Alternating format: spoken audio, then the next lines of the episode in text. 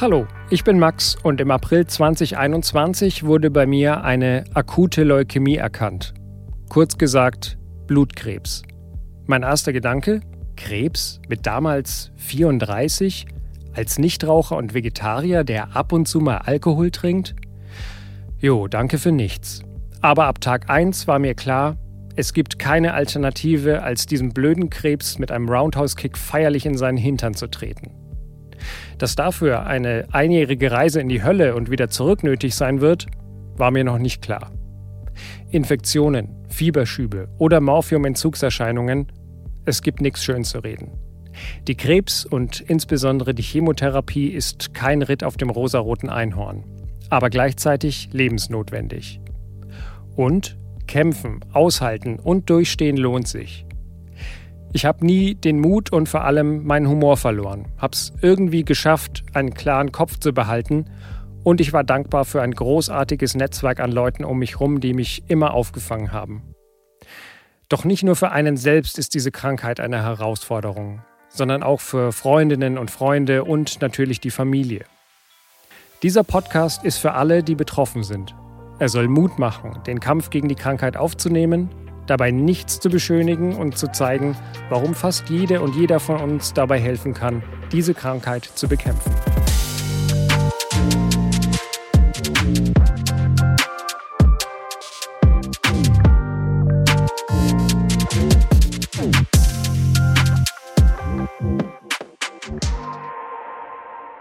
Dreizehnter April 2021, 14.52 Uhr. Ich sitze zu Hause an meinem Esstisch, der Corona-bedingt in den letzten Wochen und Monaten zu meinem Arbeitsplatz mutiert ist. Ich habe mal wieder eine Videokonferenz und höre mein Handy vibrieren. Hausärztin steht da. Schon wieder. Vor zehn Minuten hatte ich diesen Anruf schon mal verpasst. In mir kommt ein ungutes Gefühl auf. Eigentlich hatte sie ihren Anruf mit den Ergebnissen meines Blutbilds erst für morgen angekündigt. Ich schalte Webcam und Mikrofon aus und gehe ans Telefon.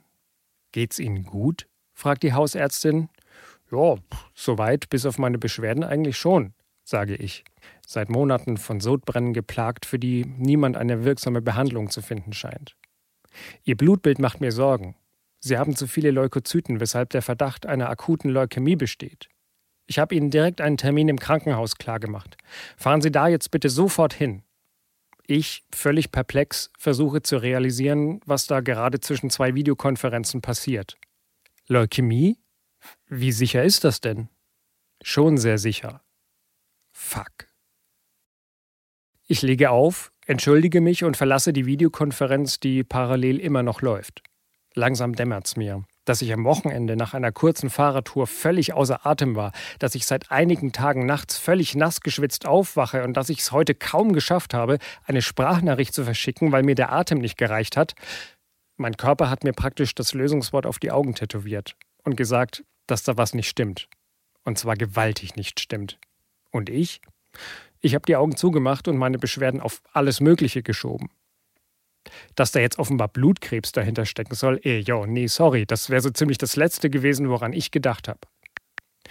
Kannst du kurz telefonieren? schreibe ich meiner Chefin, für die ich in einer halben Stunde eine andere Konferenz leiten soll. Ich muss den Termin absagen. Ich muss ins Krankenhaus. Offenbar habe ich Leukämie, schreibe ich ihr. Wie ein im Zoo gehaltener Löwe tigere ich durch die Wohnung und rufe meine Freundin an. 13.04.2021, 14.57 Uhr. Ich bin mitten in einer Schalte für die Arbeit. Mein Telefon klingelt. Es ist auf lautlos, aber es blinkt. Nur durch Zufall sehe ich in dem Moment zur Seite und damit auf das Blinken neben mir. Ich greife zum Handy und höre dann eine erstickte Stimme. Ich habe Leukämie, ich muss ins Krankenhaus, sofort. Ich lache kurz auf. So absurd sind diese Worte gerade. Dann überschlägt sich meine Stimme und ich werde panisch. Was? Wie? Frage ich. Wer sagt das? Die Ärztin, ist seine Antwort, und da fällt es mir wieder ein. Die Blutentnahme gestern Morgen. Soll ich mitkommen? Ich komme zu dir, ich leihe mir ein Auto. Ich hole dich ab. Dann legt er auf. Wie ich zu dem Zeitpunkt noch so geistesgegenwärtig war und Avocadobrote geschmiert habe, weil man ja bestimmt lange warten muss in der Notaufnahme, das weiß ich alles nicht mehr wirklich.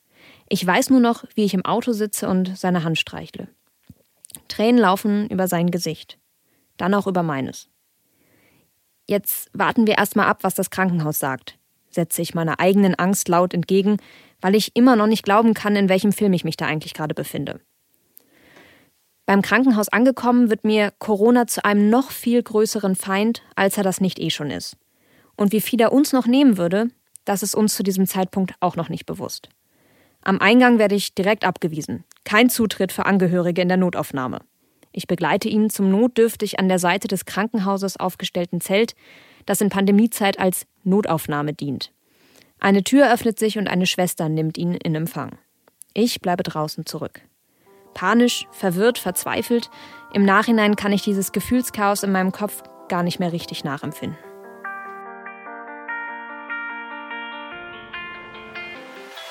Immer noch perplex sitze ich in einem Wartezimmer der Notaufnahme. Allein. Scheiß Corona erlaubt keine Begleitpersonen. Und trotzdem bin ich froh zu wissen, dass sie in der Nähe ist. Ich höre offenbar eine Übergabe der Ärzte. Ich höre meinen Namen und ich höre wieder dieses verdammte Wort. Leukämie. Auch wenn es nur ein Anfangsverdacht ist. Ich warte eigentlich nur darauf, dass ein Arzt kommt und sagt, hoppla, Messfehler, schönen Tag noch. Aber ganz tief in mir drin merke ich, das ist richtig große Scheiße, die da gerade passiert. Ich werde in ein Behandlungszimmer gebracht und ich warte. Warten. Was ich jetzt noch nicht weiß, in den nächsten Wochen und Monaten werde ich viel warten. Auf Untersuchungen, auf Ärzte, auf Krankenschwestern und auf Anrufe. Der Arzt kommt rein. Er trägt Glatze, FFP2-Maske und strahlt durch seinen weißen Kittel sofort eine gewisse Kompetenz aus.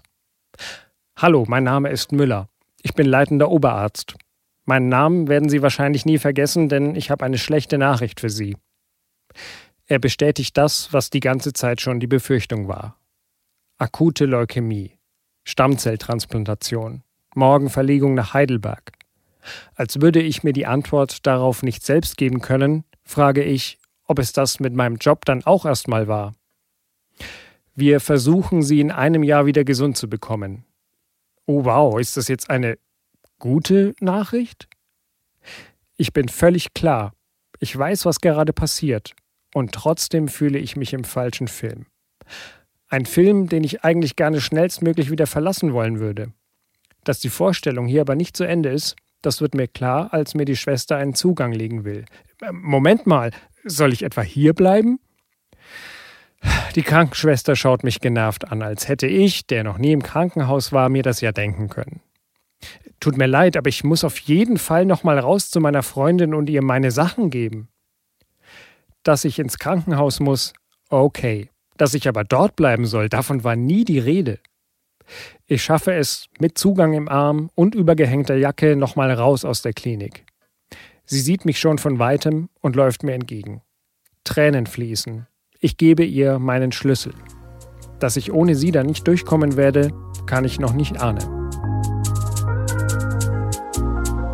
Als ich da auf dem Boden vor der Klinik sitze, in den Sonnenstrahlen dieses milden Frühlingstages, anderthalb Wochen nach Ostern, wird mir klar, die Ärztin muss recht gehabt haben. Das war mehr als die Bauchschmerzen der letzten Monate, die Atemnot der letzten Tage. Dieses Abwesendsein in seinem Blick, das war schon mehr Krankheit gewesen als er. Ich hatte dieses Verhalten auf mich bezogen und die letzten Monate damit verbracht, mich zu fragen, ob ich etwas falsch gemacht hatte. Warum war er so anders gewesen die letzten Wochen? So leer, traurig, in sich gekehrt. Er wirkte so weit weg. Ich hatte noch die letzten Tage damit verbracht, ihm mit meinem psychologischen Pseudowissen eine Depression anzuhängen. Es sprach so viel dafür. Zwei Wochen vorher hatte ich ihn endlich dazu bekommen, einen Therapeuten zu kontaktieren. Während ich vor dem Krankenhaus warte, hoffe ich auf das zweite Häkchen im Chat. Aber es kommt nicht. Moderner Technologien sei Dank scheint das Krankenhaus keine Strahlen rein oder rauszulassen. Kein Internet. Ich versuche es mit einer SMS. Eine Antwort braucht lange, aber sie kommt, mit wenig Inhalt. Mittlerweile habe ich eine Kollegin gebeten, mir Beistand zu leisten. Ich sitze weinend in ihren Armen vor diesem Krankenhaus, in dem ich in Zukunft noch viel Zeit verbringen werde. Nach einer gefühlten Ewigkeit bekomme ich die Nachricht, dass er ganz kurz rauskommt.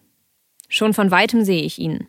Seinen khakifarbenen Wintermantel hat er sich nur über die Schulter gehängt.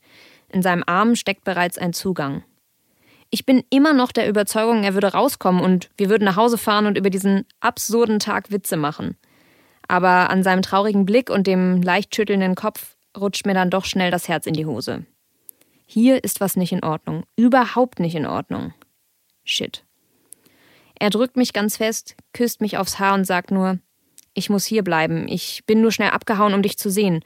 Ich werde morgen nach Heidelberg verlegt und dann geht das volle Programm los. In diesem Moment realisiere ich so richtig, dass das hier der Anfang von etwas Großem werden könnte. Der Anfang von richtig großer Scheiße, die sich da am Schwarzwälder Horizont über der Klinik zusammenbraut. Ich nehme ihn in den Arm. Er flüstert mir leise ins Ohr. Du musst jetzt stark sein für uns beide, okay? Wenn ich zu dem Zeitpunkt gewusst hätte, was diese in Rosamunde Pilcher Film der hergesagte Plattitüde wirklich bedeuten würde, hätte ich vermutlich ganz schnell zum Kika umgeschaltet und mich mit einer Schüssel Cornflakes unter der Decke verkrochen und wäre gerne wieder vier gewesen. Ich drücke ihn fester an mich und dann lasse ich ihn ziehen.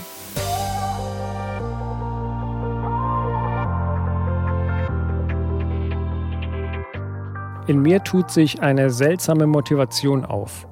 Natürlich weiß ich, dass es eine krasse Krankheit ist, die, wie ich später erfahren sollte, mich unbehandelt in den nächsten Tagen umgebracht hätte. Und dennoch spüre ich sofort eine Art Antrieb, nach dem Motto, gut, dann gehen wir das jetzt an und werden wieder gesund. Ob diese Art des Positivismus einfach nur meine Angst überspielt hat? Möglich. Aber wahrscheinlich ist man in der Klinik über jeden nicht hysterisch schreienden Patienten glücklich. Ich werde aufs Zimmer gebracht. Ein Zimmerapartment. Blick auf den Garten. Ah, dafür geht die Kohle für die private Zusatzversicherung raus. Na immerhin. Blöd nur, dass sie hier kein Ladekabel für Handys haben. Mir geht so langsam der Akku aus und ich habe das Gefühl, langsam auch mal die Familie informieren zu müssen. Zwischendurch besorgte Nachrichten meiner Chefin.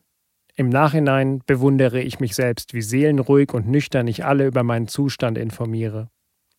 Vielleicht ist es auch der Beginn einer Vielzahl von Veränderungen, die mein Körper durchmachen wird. Ich stehe am Fenster und schaue hinaus. Ich weiß aus dem persönlichen Umfeld, dass nur wenige Meter von mir entfernt Menschen mit Corona um ihr Leben kämpfen und den Kampf teils gewinnen, teils aber auch verlieren. Und obwohl dieser hässliche Virus bis jetzt an mir vorbeigegangen ist, stehe ich jetzt auch hier, starre in die Nachmittagssonne und versuche mir irgendwie klar darüber zu werden, dass es trotz aller Positivität auch für mich bald vorbei. Eine Frau vom Sozialdienst kommt ins Zimmer und holt mich aus den Gedanken. Sie klärt mich darüber auf, dass ich mit meiner Erkrankung Anspruch auf einen Behindertenausweis hätte. Yay, Front Row Parking! Als ob das gerade mein größtes Problem sei. Ich habe keinen Akku. Ach so, und ich habe Krebs. Dass ich mich bald als 100% Schwerbehinderten bezeichnen darf, amüsiert mich mehr, als dass es mich schockiert. Immerhin bekomme ich diese Info sehr schnell. Ich werde noch merken, dass es kein Standard ist, von alleine auf alles hingewiesen zu werden. Davon abgesehen, Front Row Parking ist nicht, wie ich Monate später feststellen werde, als mir endlich der Ausweis zugeschickt wird.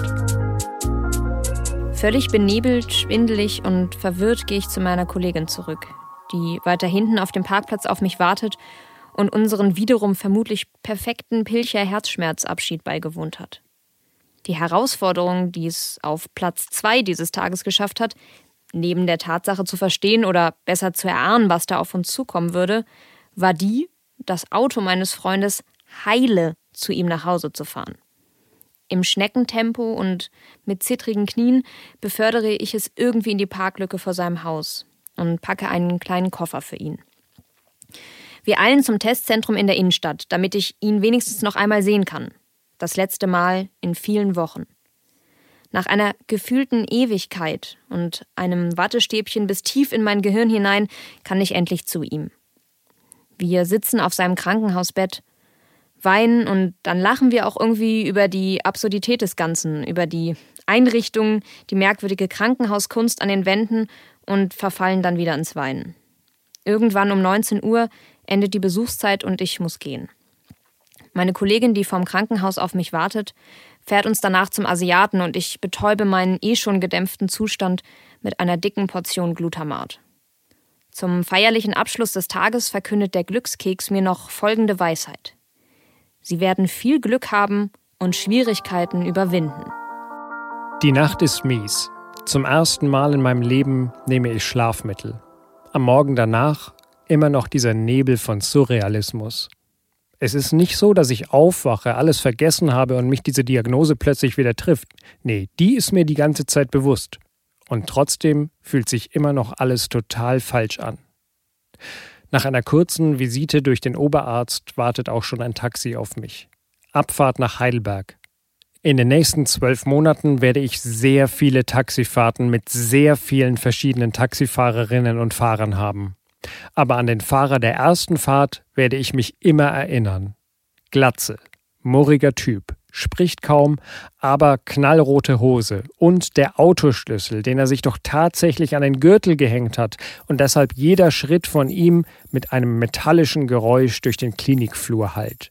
Klink, klonk, klink. Auf der Fahrt dann zum ersten Mal ein Loch. Tränen in den Augen. Ich schicke meinen Eltern ein Foto der Adresse, unter der ich wohl die nächste Zeit erstmal erreichbar sein werde.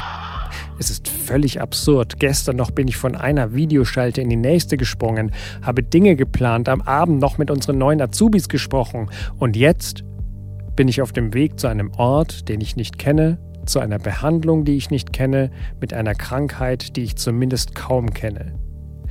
Tausend Gedanken schwirren durch meinen Kopf, doch sie werden ständig von der Vibration meines Handys unterbrochen. Genesungswünsche von Freunden und Kollegen. Ich habe recht schnell entschieden, offen damit umzugehen und kein Geheimnis aus meiner Erkrankung zu machen. In der Branche, in dem Laden kannst du eh nichts verbergen. Ich spüre aber direkt, wie mir die liebevollen Nachrichten Kraft geben und meine für mich weiterhin seltsame Motivation unterstützen, diesem Scheißkrebs gehörig in den Arsch zu treten. Statt Redaktionsarbeit ist mein neues Projekt offenbar mein Körper. Bis jetzt schaffe ich es sehr gut, die Warum-Frage auszublenden. Irgendwas in mir drin sagt mir, sie besser nicht zu stellen. Aber natürlich wird es passieren. Später, viel später. Warum ich? Warum Krebs? Warum jetzt? Die Welt ist unfair. Aber sich nur in Selbstmitleid zu ertränken, hilft auch nicht weiter. Meistens jedenfalls. Das war die erste Folge von Land of Infusion, meine Reise durch die Chemotherapie. In diesem Podcast nehme ich euch in den nächsten Wochen jeden Freitag mit durch mein letztes Jahr. Bis heute. Ihr hört, wie es für mich weitergegangen ist, aber auch, wie ihr als Freunde oder Angehörige mit so einer Situation umgehen könnt. Ich spreche in den nächsten Folgen unter anderem mit Frau Dr. Brandt vom Uniklinikum Heidelberg darüber, was Leukämien eigentlich sind und wie sie behandelt werden. Damit ihr keine neue Folge verpasst, abonniert diesen Podcast, wo auch immer ihr ihn hört. Zum Beispiel in der ARD Audiothek oder überall, wo es Podcasts gibt.